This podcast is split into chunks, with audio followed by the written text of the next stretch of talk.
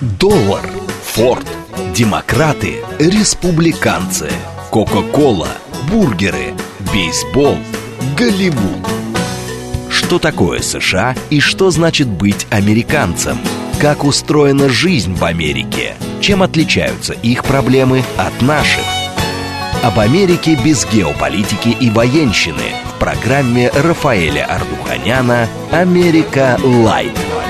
Программа предназначена для лиц старше 16 лет.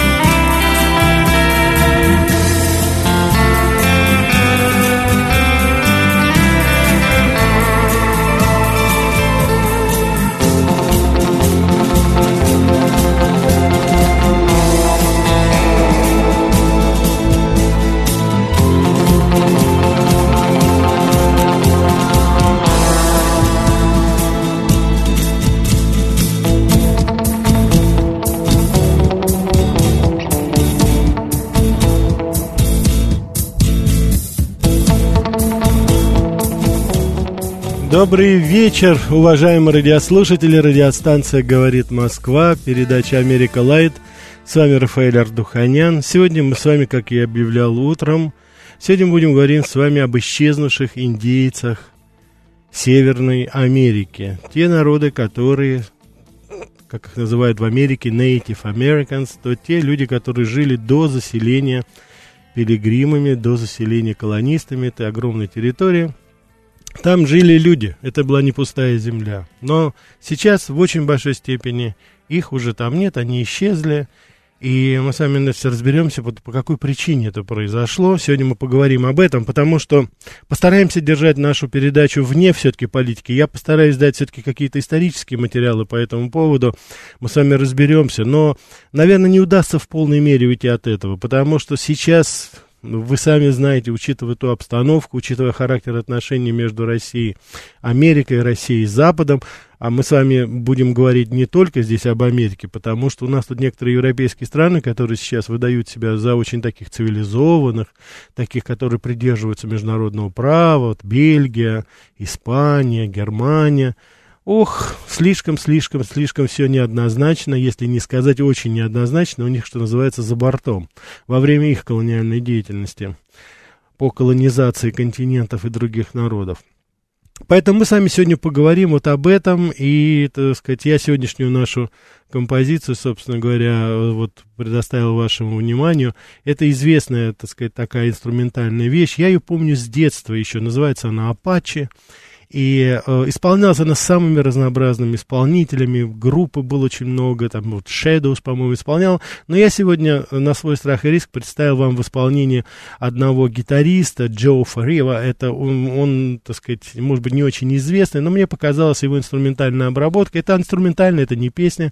Она на более, мне кажется, очень ярко подходит и звучит все-таки по-современному немножко. Как всегда, у нас передача Диалог, смс-портал 925-8888-94-8. Телеграмм для сообщений говорит МСК Бот. Прямой эфир 495-73-73-94-8. Телеграм-канал «Радио говорит МСК и YouTube канал «Говорит Москва». Всегда буду рад услышать ваше мнение. Я убежден, что, учитывая, уже зная нашу аудиторию, я убежден, что эта тема для вас а, не нова. В процессе наших передач неоднократно, я прекрасно помню, как вы звонили, говорили, спрашивали вот об этом, давали дополнительную информацию. Так что я надеюсь на продуктивный, хороший диалог вот в этом отношении. Я хочу сказать, что очень много в, в связи с тем, что американцы очень долгое время скрывали, и до сих пор они не признают факт геноцида а, индейцев вот, э, на североамериканском, по крайней мере, континенте. Мы будем сейчас сконцентрироваться именно на этом, потому что мне кажется, что Южная Америка, Латинская Америка это все-таки немножко другое. Там испаноязычная, немножко другая культура. Там есть тоже, безусловно, свои скелеты в шкафу, и, но мы все-таки с вами как бы придерживаемся американской тематики, поэтому упор будем делать так. Хотя, как я уже вам говорил, безусловно, безусловно, и испанцы, и немцы, и бельгийцы, и уж я не говорю об англичанах, но эти люди наследили настолько кроваво, оставили свои отпечатки на истории вот колонизации, что, конечно, здесь об этом можно говорить бесконечно. Но вот то, что касается Америки, это все-таки несколько, на мой взгляд, другое, потому что историки, которые изучали вот эту историю в контексте геноцида, очень много, вот я посмотрел материалов и Дэвида Стэннерда, антропологического демографа Рассела Тонтона, очень многие, так сказать, писали на эту тему, и некоторые из них совершенно конкретно все-таки называли, что это все-таки геноцид это было сознательное уничтожение индейцев, потому что индейцы, они не, э, так сказать, покорялись, они не ассимилировались, они были очень редкие случаи, когда их можно было держать за рабов, это были очень гордые люди, это были люди, которые э, сопротивлялись любому насилию, и они старались, бессловно отвечали, они тоже, что называется, это, ну, в силу обстоятельств, они, конечно, противостояли поселенцам, но в данной ситуации мы с вами должны понять, что все-таки более развитая цивилизация Европы, уже и огнестрельное оружие, все, что было на тот момент, и артиллерия, конечно, это сыграло свою роковую роль. Но, как ни странно, вот изучая все это, я должен сказать, что это ведь не только оружие, даже не столько оружие, что позволило колонистам заселить такую огромную территорию. Дело в том, что здесь люди действовали достаточно более изощренно.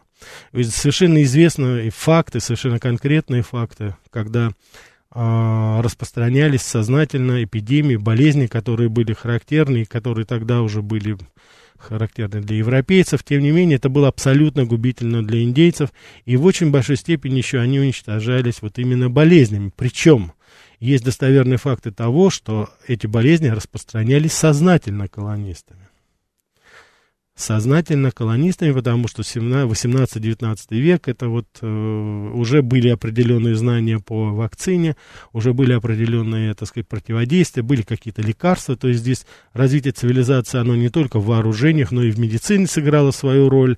Все-таки люди ехали грамотные оттуда, в основном это были люди набожные, религиозные, люди с какими-то своими традициями, люди, которые прекрасно уже разбирались на тот момент в очень многих вещах. Ну, конечно же, о, об этих вещах, в частности, о медицине, о здравоохранении, индейцы, ну, и понятия не имели. Но им как-то это и не нужно было. Люди жили в ладу с природой, и они не знали, что это такое.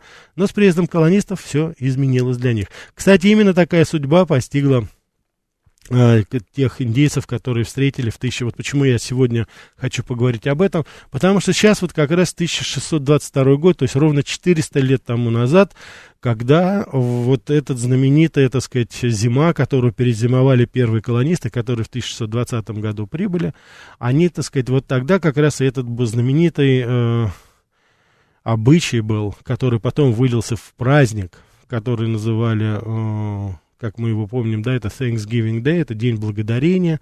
Это вот тот самый день, когда индейцы увидели, что колонисты, они не в состоянии а, обеспечить себя, они помогли им. Но помогли на свою беду, к сожалению, потому что помимо того, что все-таки они в конечном итоге отблагодарили их, скажем так, вот такой черной неблагодарностью, скажем так, все это закончилось для и самих индейцев. Но помимо всего прочего, еще практически все это племя, оно вымерло, и потому что еще из-за болезни в очень большой степени. Потому что, как я уже сказал, иммунитета у этих людей, ну, совершенно не было. И разные оценки совершенно. Вот по разным... В 900 году численность коренного населения в Северной и Южной Америке, в целом вот брались районы, от 80 до 98 процентов. Можете себе представить, что э, люди гибли, ну, сотнями, тысячами, миллионами. Я не хочу сейчас называть, потому что я когда стал выяснять э, цифры, я, признаться, был, ну, смущен, и, потому что ужасные цифры называются, ужасные цифры называются, потому что некоторые исследователи считают, что вот за время колонизации только Северной Америки и Центральной Америки погибло порядка 100 миллионов человек. Вот. Кто-то, э, э, кто-то говорит, что это меньше, кто-то говорит, что это несколько миллионов. Вот, так что в данной ситуации, как мы с вами видим, я не хочу вот сейчас играть этими цифрами, потому что очень легко их, знаете, вбросить, сказать, вот, посмотрите, сотни миллионов.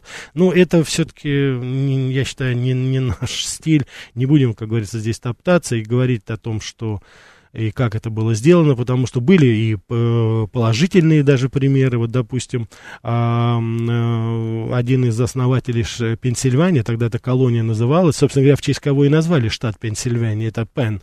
Э, он как раз, вот многие отмечали, что он заключил действительно честный договор с индейцами, и он действительно, так сказать, за их земли, которые он продал, он дал им хорошую цену, он обеспечил их необходимыми орудиями земледелия, оружием, чтобы могли охотиться. То есть это вот индейские даже исследователи, они отмечают, что это было и нормально. Но зато дети его, которые после его смерти пришли, это 18 век, вы можете себе представить, они моментально все это дезавуировали и, так сказать, э, уже не придерживались этого, и они вытесняли, вытесняли а, и обманывали, собственно говоря, индейцев. Вот он любопытно любопытно, там как раз в штате Пенсильвания приходится э, э, такой пример. Э, раньше, когда продавалась земля, э, индейцами, то тогда э, белые платили, переселенцы, колонисты платили определенную сумму, и земля это отмерялась таким образом, сколько за один день сможет пробежать лошадь, допустим.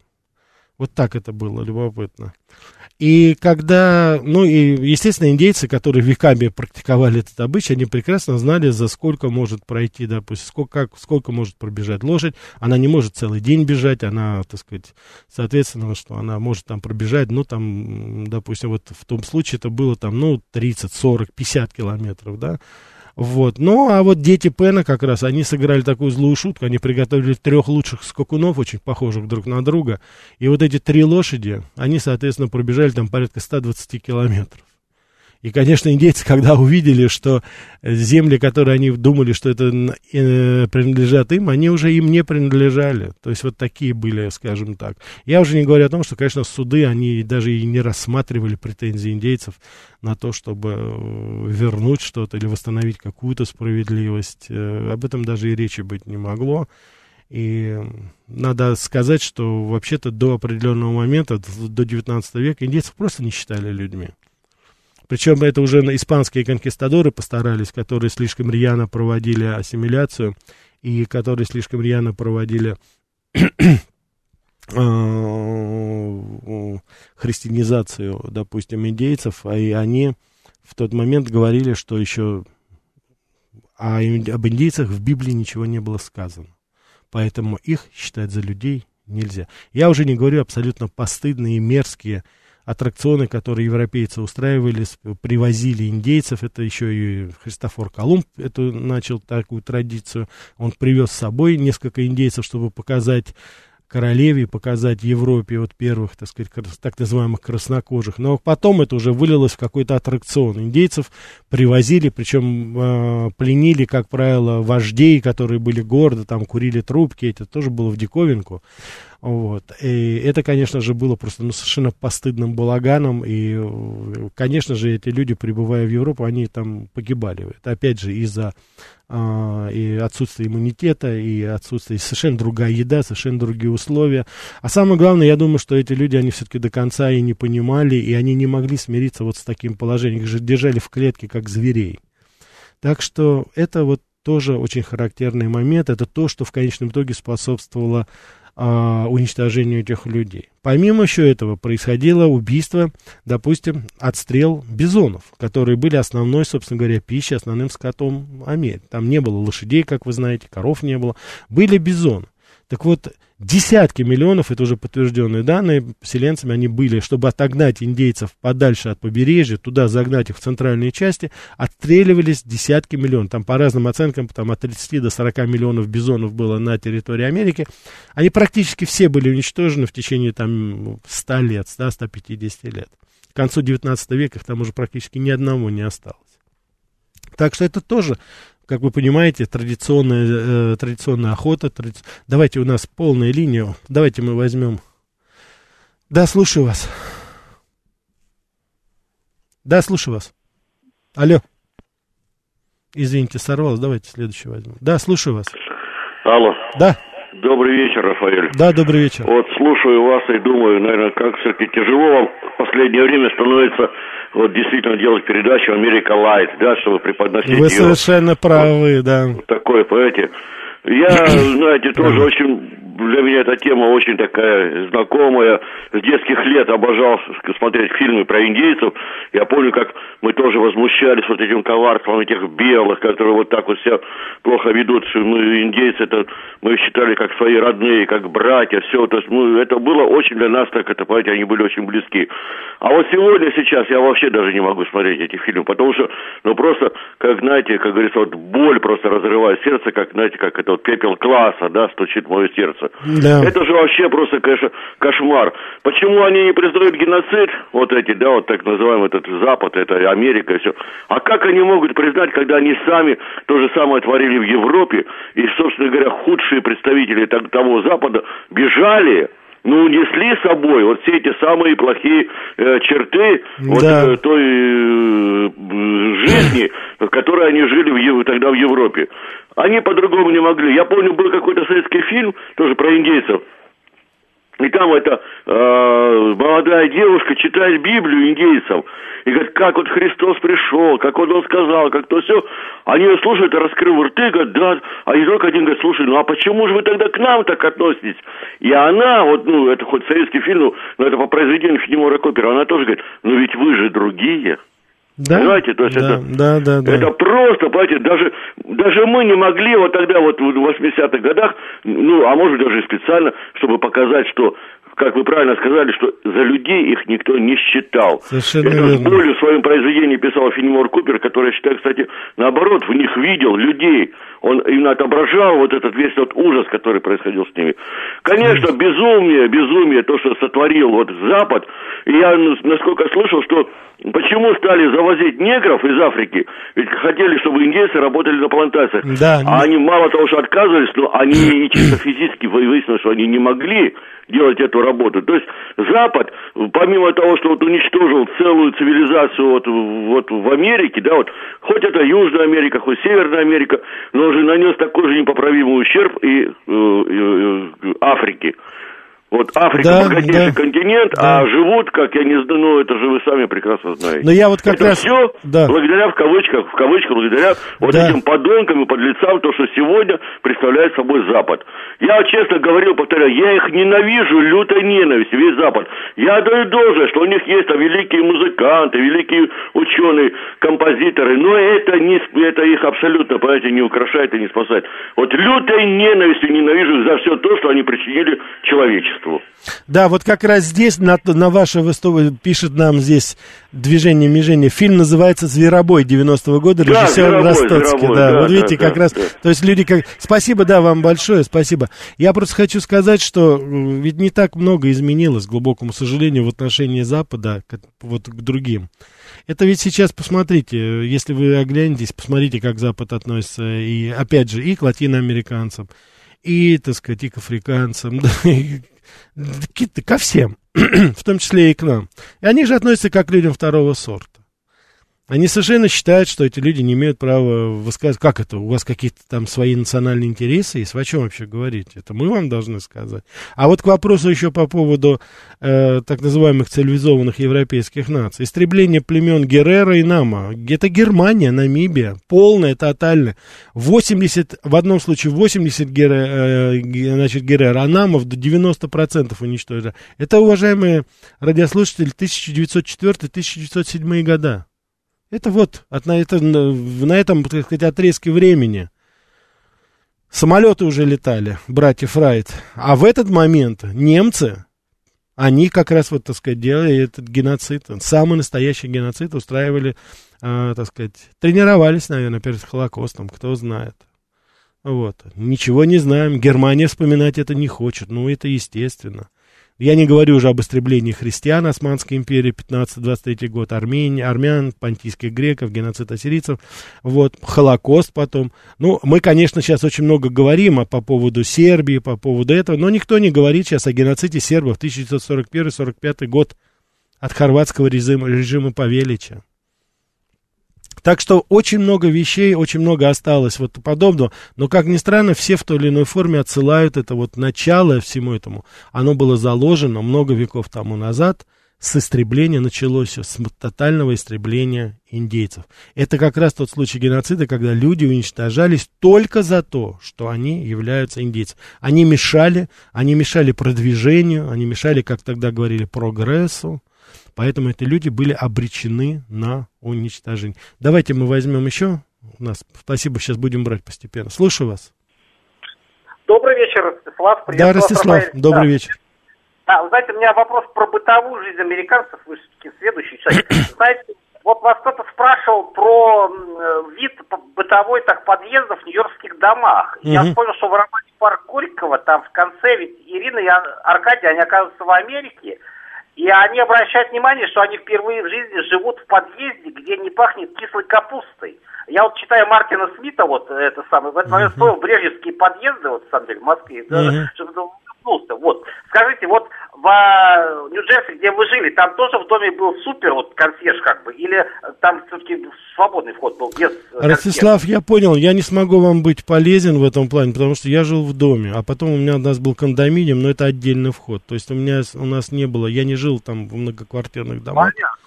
Это еще, в вот Нью-Джерси немножко другой стиль. Второе, я не знаю насчет кислой капусты, конечно, я не знаю насчет кислой капусты, где там и как, там наконец-то, я уж не знаю, в каком доме они здесь жили, но я тоже здесь все-таки большую часть жизни прожил, причем я и жил и в Подмосковье, я жил и в Москве.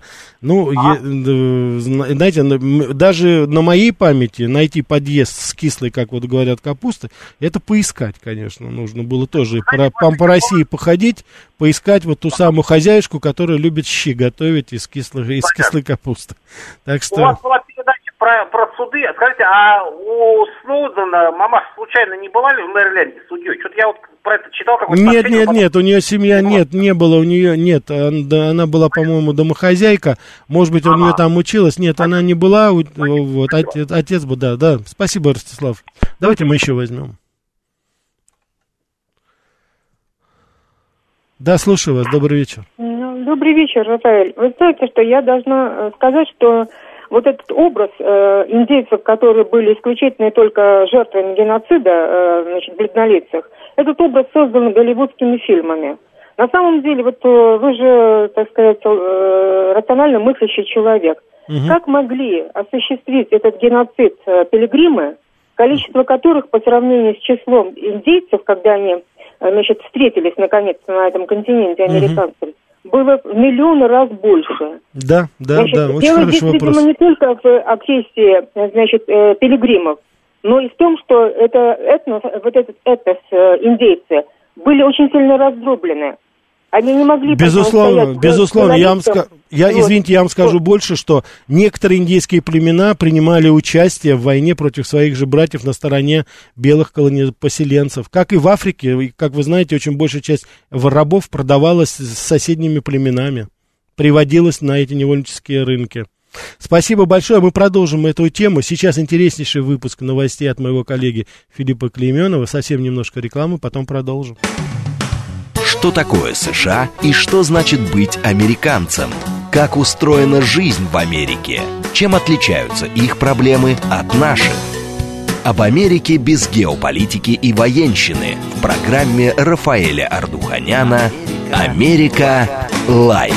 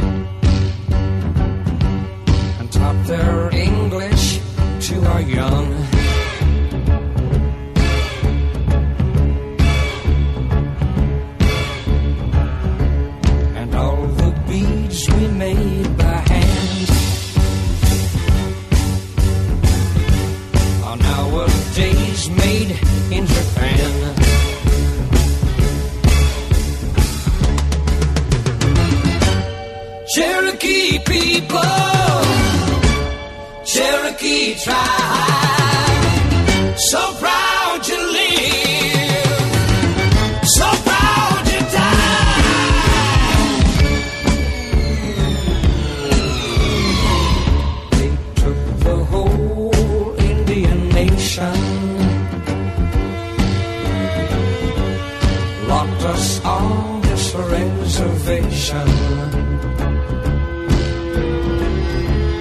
Though I wear a shirt and tie, I'm still part red man deep inside.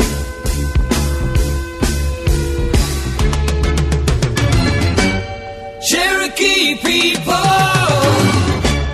Cherokee tribe,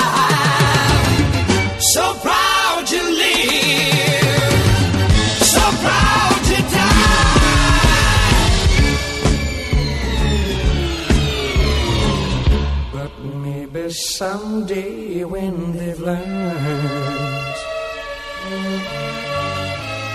Cherokee Nation will return, will return, will return,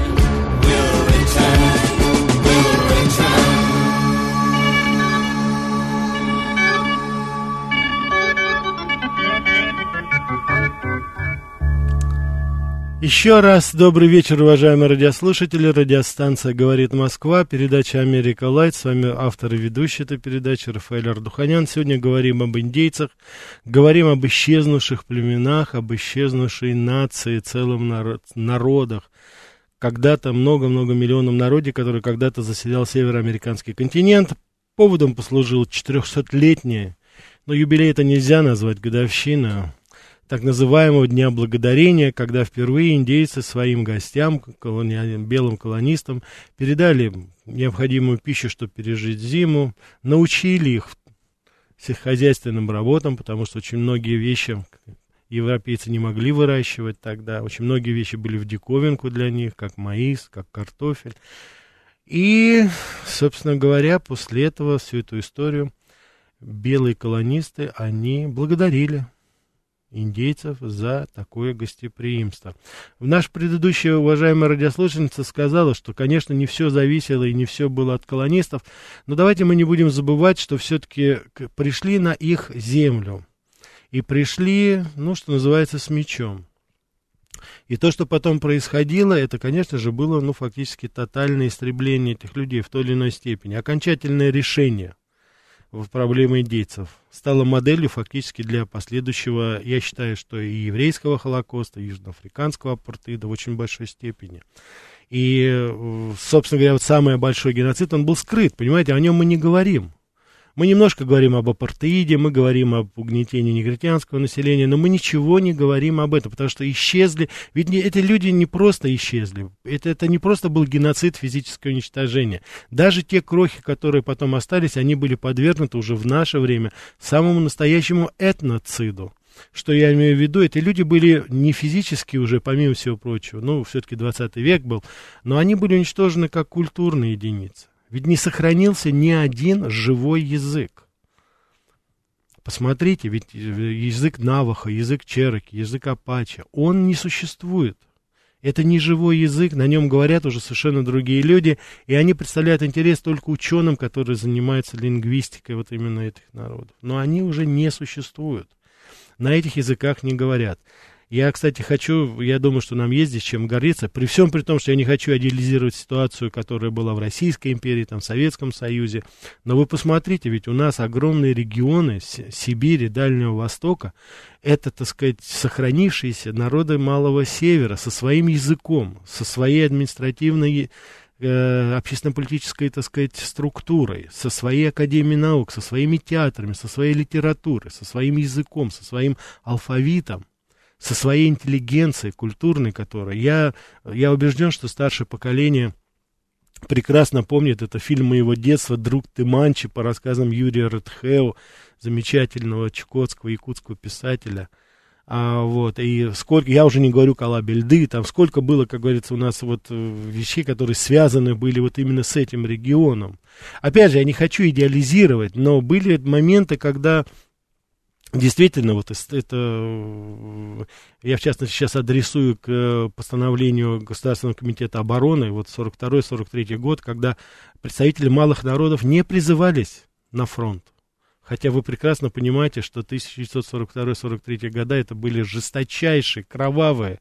Россия, Советский Союз истекал кровью. Но, тем не менее, тогда люди думали о том, чтобы не призывать этих людей. Более того, многие из них сбегали буквально на фронт. Они были прекрасными снайперами. Мы знаем целую плеяду а, и якутов, и чукот, и, э, и венков, которые прекрасно стреляли и которые прославились потом действительно как добровольцы, которые добровольно шли и сражались за далекую для них родину, которую они не знали. Они даже русский язык иногда плохо знали или вообще не знали. Но это было понимание, что они в огромной стране и что они должны помочь.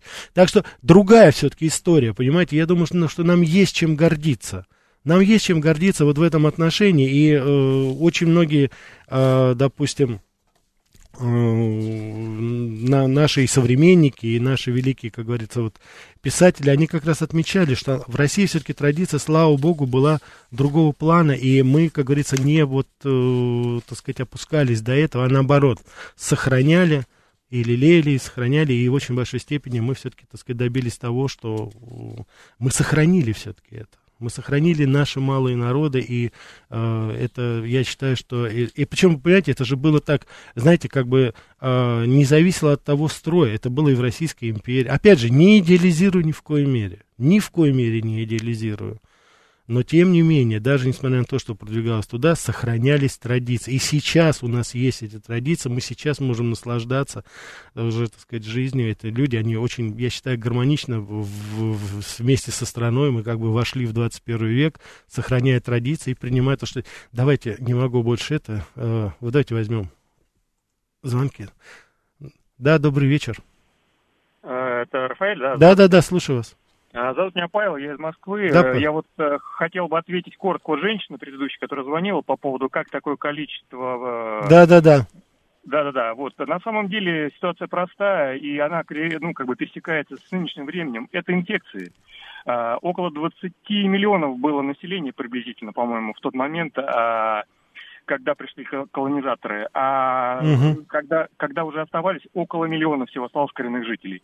И, и э, вот эти вот псевдоевропейцы, которые туда пришли, да, они принесли с собой вот эти вот э, инфекции, которые и, собственно говоря, э, поразили, да, ну, как бы э, оружие, которое было в тот момент, да, э, оно даже было не нужно переселенцам, угу. потому что главным оружием это бы, были инфекции. И самое главное, вы понимаете, в чем дело, что я для себя, когда готовился к передаче, это сознательно делалось. Да, это сознательно да. зараженное одеяло, ткани, которые были заражены оспой, передавались индейцам в качестве даров, и индейцы это принимали, думали, что это жест дружбы, и они потом, естественно, эти люди не понимали, почему целые племена умирают.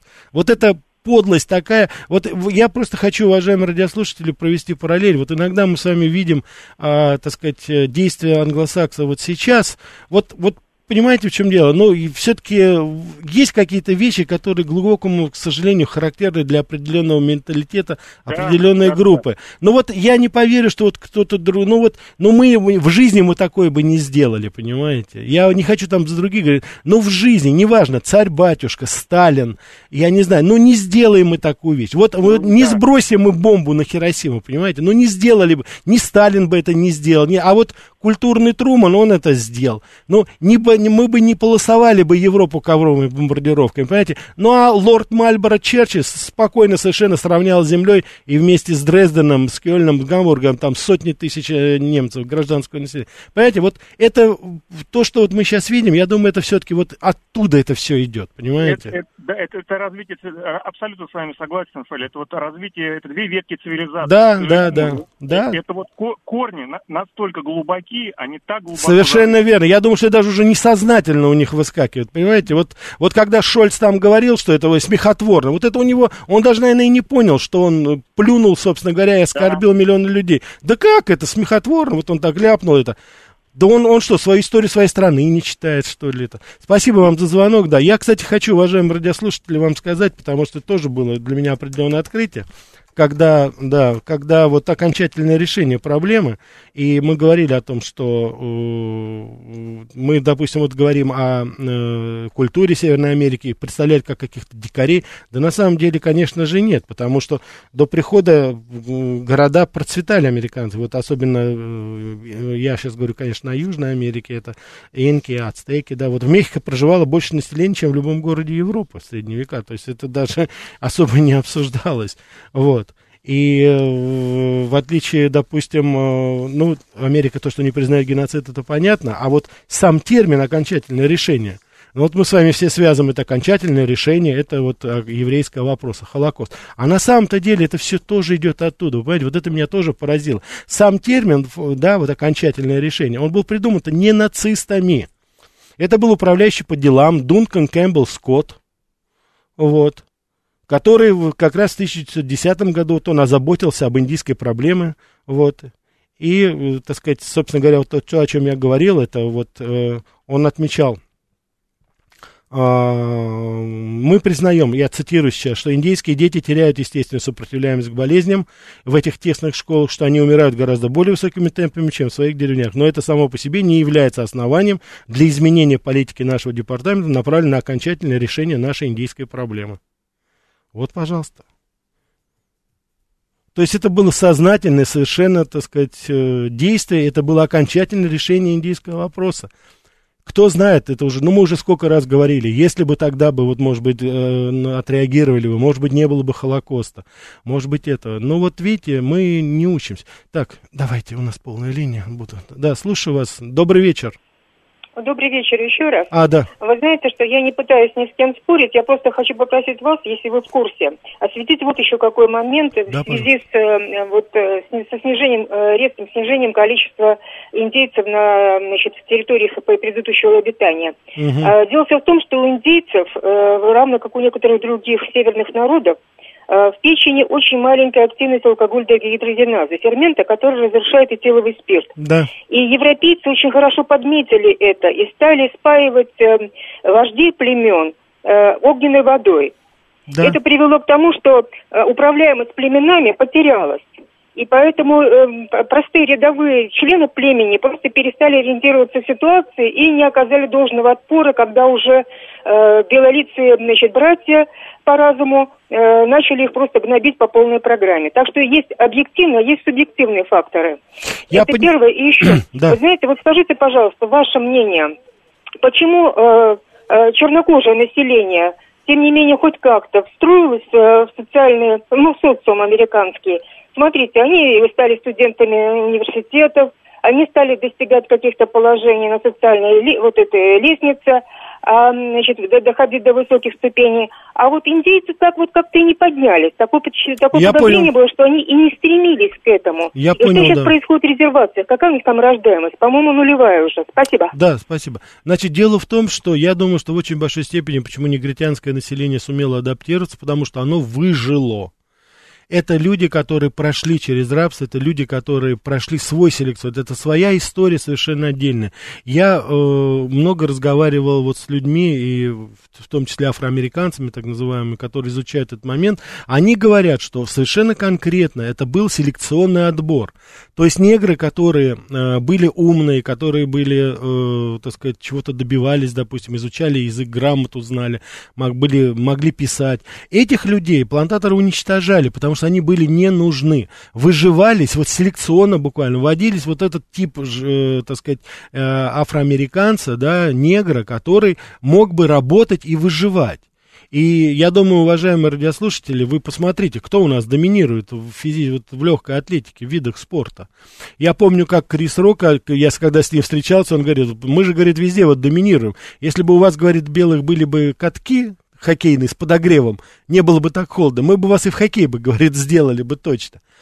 Потому что это был такой вот момент, когда выжили. Индейцы не сумели, они не смогли, они не пош, они не стали раб, они не стали работать. Это были более свободолюбивые руки, э, свободолюбивые люди, которые не принимали, для них, для их понятия в Северной Америке не было это такого. Индейцы индейцев не брали в рабство, этого не было. Не было там прислуги какой-то, допустим, или еще что-то. Этого не было понятия. Любое племя индейское, которое было, оно было организовано по принципиально другим законам. Это были свободные люди, которые жили в гармонии с природой. Там никто никого не заставлял работать, они как таковые земельные работы не были, это собирательство, охота была. Это были замечательные охотники, стрелки, лучники там и так далее. Там были воины. Но коварства нет предела, и поэтому, я, как я уже сказал, что для них там слово, там, я все сказал, хау, да, помните это вот высказывание? Слово это значило что-то. Как это ты сказал, и ты не выполнил. Для них это было совершенно непонятно, вот, и поэтому вот они не выдержали вот это испытание, вот это вот натиском англосаксонской цивилизации на тот момент, хотя французы, которые колонизировали Канаду и Луизиану, они, кажется, не лучше были. Так, давайте мы еще возьмем.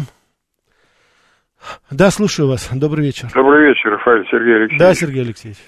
Так вот, а какое место в сознательном уничтожении индейцев занимает алкоголь? Да самое первое. Именно американцы его и запустили. Алкоголь это болезни, это сокращение рождаемости, это ранняя смерть, это рождение детей-инвалидов и так далее. Алкоголь это доведение индейцев до полнейшего вырождения. Чего они и добились там, по-моему, в 20 или в 30 лет. Все четко было. Плюс, да. если на человека свыше 8 литров э, на чистого спирта, то это вымирание населения. Что мы у себя наблюдаем? У нас демография находится в катастрофе. Да. А с алкоголизмом вы что-нибудь слышали вот среди мер, которые принимаются поправить, только зарплату повышают и думают от этого рождаемость повысится.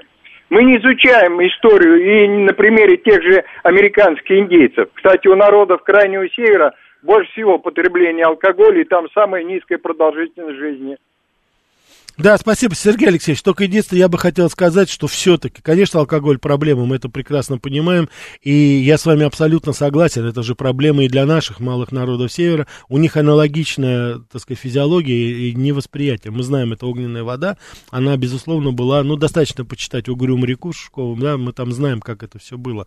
Конечно, некоторые купцы использовали это тоже, и у нас там, как говорится, были такие подобного рода вещи.